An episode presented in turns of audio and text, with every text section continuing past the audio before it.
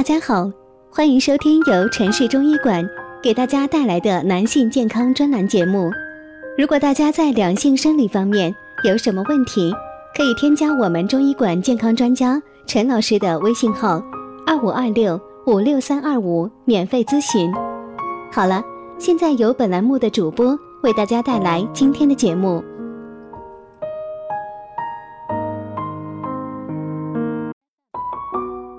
关注男性健康，传播养生知识。您现在收听的是男性健康知识讲堂。今天给大家讲的是，男人冷点儿更健康，男性养生适合低温哦。低温环境与高温相比，低温环境能减慢人体的基础代谢率，呼吸、脉搏、血压等生命机能和运作的相对缓和，由此消耗的生命能也就随之减少。科学家认为，生命活动是遵循生命能消耗规律而运作的，即一个人的生命能是有限的，消耗完了，生命也就画上了句号。故消耗的越快，寿命就越短。而低温环境是延缓生命能消耗速度的有效方法之一，因而有意识地调控生命能的消耗速度，使其慢些。再慢些，做到细水长流，寿命便能得以延长。低温睡眠，我们应该从益寿延年的角度来认识睡眠的实质。我们平时提倡的天天七至八个小时的充足睡眠，本质上是一种在二十四小时中体温处于低谷的代谢状态。从广义上说，属于一种低温保健。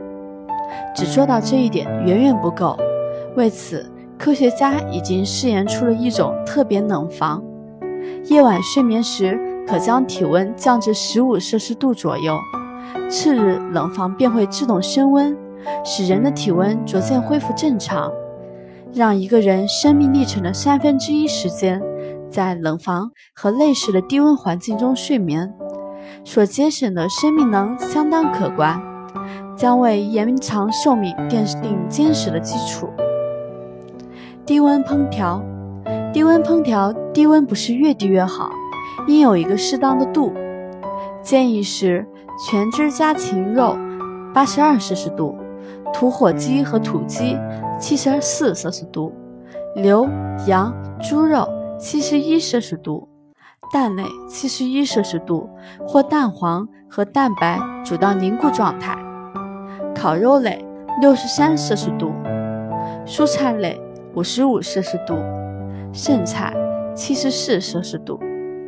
美国加州卫生署用法律的形式限定了餐馆最低烹调食物的温度，可供借鉴。